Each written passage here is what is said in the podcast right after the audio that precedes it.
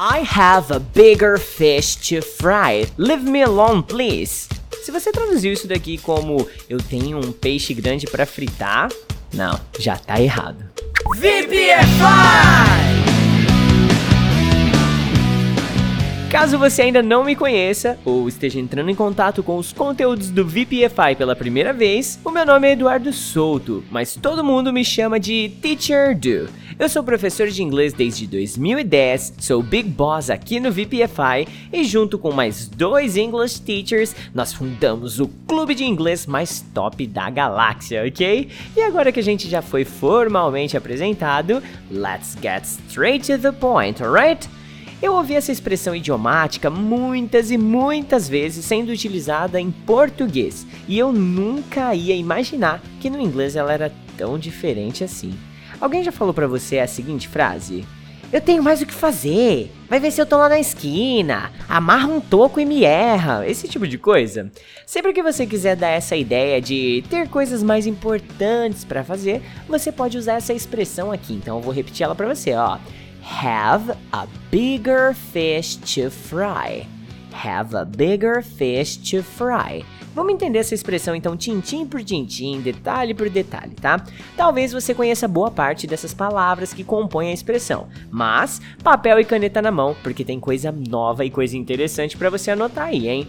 Have é o verbo ter, bem básico, bem de boa. Já a palavrinha bigger é a variação da palavra big que significa grande. Quando você coloca er no final de um adjetivo, ele ganha proporção. Então, digamos que o big, que era grande, vira bigger, que significa maior.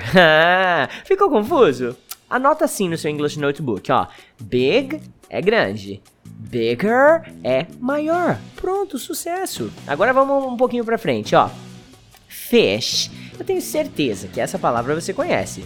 É uma das palavras que todo mundo já viu em algum lugar em inglês, mesmo quem não sabe falar inglês ou nunca estudou inglês formalmente, tá?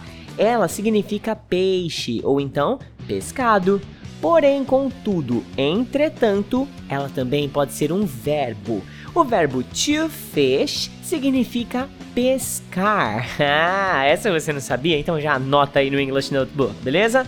E para terminar, as explicações ao pé da letra, vem o verbo to fry, que significa fritar. Esse aqui talvez você não conhecia e é válido anotar aí, senão você tá frito. Ou frita, vai saber, né?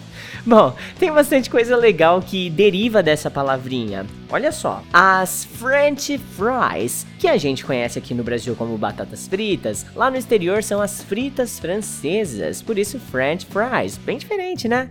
E talvez você até tenha na sua cozinha e até mesmo use uma air fryer para fritar suas coisas sem óleo, porque você frita no ar, por isso que se chama air fryer, ok? Mas agora que você conhece todas as palavras da expressão, bora ver dois exemplos aqui e eu vou desafiar você, tá bom? Não sou o MC Sapão, mas é isso aí mesmo. Então saca só. You shouldn't waste time with video games. We have bigger fish to fry. Você não deveria desperdiçar tempo com jogos. Nós temos mais o que fazer. Segundo exemplo que eu separei aqui para você, VPFire. I can't be in a meeting the whole day. I have bigger fish to fry. Eu não posso estar numa reunião o dia todo. Eu tenho mais o que fazer. Agora é sua vez. Tá preparado? Eu tenho três frases em português and you have to change them into English to practice what you have just learned. So, number one, eles passam o tempo deles assim porque eles não têm mais o que fazer. Two, você não tem mais o que fazer? Eu tenho que trabalhar agora. 3. Eu não consigo resolver isso agora, eu tenho mais o que fazer. Se você quiser a correção desse update e os exercícios extras que a gente prepara aqui dos nossos conteúdos, é só você fazer parte do Clube do Inglês VPFI Forever. Clica aí, o link tá aí pra você já, beleza?